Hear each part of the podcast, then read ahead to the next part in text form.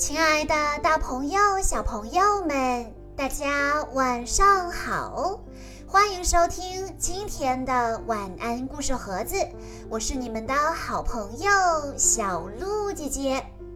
今天我要给大家讲的故事，要送给来自西安的灿宝小朋友。故事来自《小公主苏菲亚》系列，故事的名字叫做。勇敢的飞行。鼓乐手吹响了号角，德比飞行比赛开始了。坐在看台上当观众的苏菲亚兴奋极了。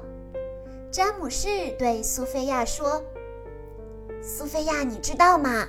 皇家预备学校也有一个德比飞行队。”苏菲亚眼前一亮。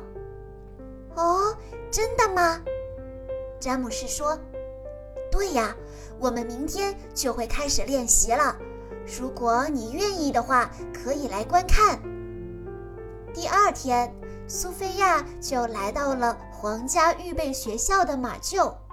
学校德比飞行队的教练对她说：“可爱的公主，观看比赛可不在这里哦，看台在那里。”苏菲亚说：“我不是来观看比赛的，我要参加比赛。”大家听了都很吃惊。雨果王子说：“只有王子才可以参加比赛。”安博对苏菲亚说：“对呀，飞行不是公主要做的事。”苏菲亚感到很伤心。回到城堡后，他闷闷不乐地坐在床上。苏菲亚对兔子幸运草说：“我想参加德比飞行队，但大家都说那是男孩子才能做的事。”幸运草说：“如果你真的想去做，就去做吧。凡事都有第一次的。”苏菲亚听了幸运草的话，说。嗯，你说的对，幸运草。我想，身为一名公主，可以尝试去做一些不一样的事情。第二天，苏菲亚获得了罗伦国王和美兰达王后的批准，与詹姆士一起来到了皇家预备学校的马厩。苏菲亚问教练：“先生，我准备好开始练习了。”请问我可以要一匹马吗？教练说：“好吧，这儿还有一匹没人愿意要的小马。剩下的这匹小马个头非常小，它的名字叫迷你木。”苏菲亚对教练说：“我觉得它很好，我就要跟它一起参加比赛。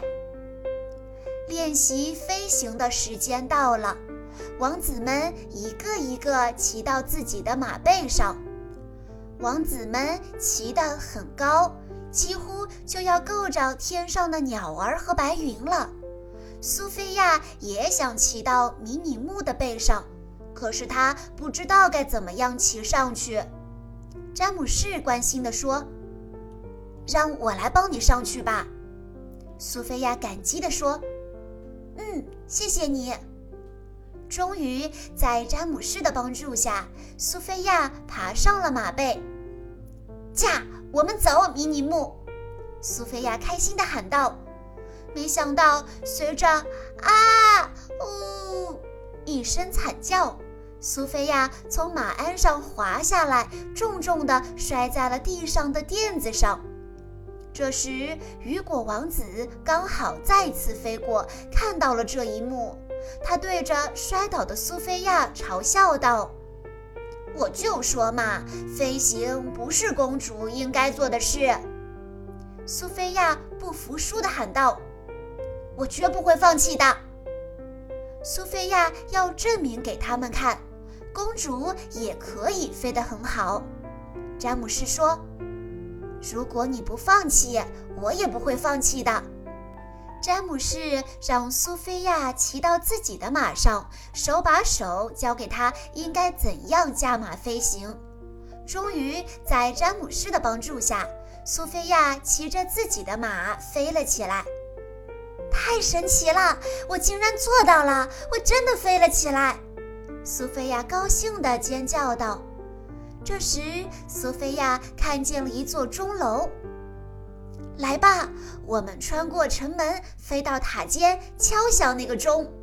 苏菲亚对迷你木说道。可是迷你木很害怕，他不敢飞那么高。苏菲亚为迷你木加油打气：“我们可以的，加油！”可是迷你木还是打了退堂鼓，掉头飞了回去。苏菲亚垂头丧气地回到宫殿，一个人坐在门前的台阶上难过。苏菲亚沮丧地说：“或许真的只有王子才适合德比飞行比赛吧。”这时，美兰达王后看到了闷闷不乐的苏菲亚。苏菲亚把今天的事情告诉了妈妈。美兰达王后鼓励道。别放弃，只要你坚持不放弃，再难的事情都能成功。美兰达王后的话给了苏菲亚希望，她重新鼓起了勇气。皇家预备学校德比飞行比赛的日子终于到了，号角齐鸣，城门开启，苏菲亚已经骑在了马背上，做好了充分的赛前准备。王子们陆续上马，开始了飞行。苏菲亚紧随其后。苏菲亚驾着迷你木飞过了一棵棵大树，接着他们穿过了桥洞。她和迷你木配合得很默契，他们离王子们的距离越来越近，王子们都不敢相信自己的眼睛。苏菲亚竟然追了上来。等苏菲亚和迷你木来到钟楼面前时，迷你木又开始害怕了起来。苏菲亚鼓励道：“迷你木，加油，我们可以的。”这一次，迷你木被苏菲亚的坚持的精神所鼓舞，他没有退缩，他驾着苏菲亚一直往上飞呀飞呀，终于，他们飞到了塔尖。苏菲亚敲响了塔尖上的钟，他们做到了。最后，苏菲亚和詹姆士同时到达了比赛的终点。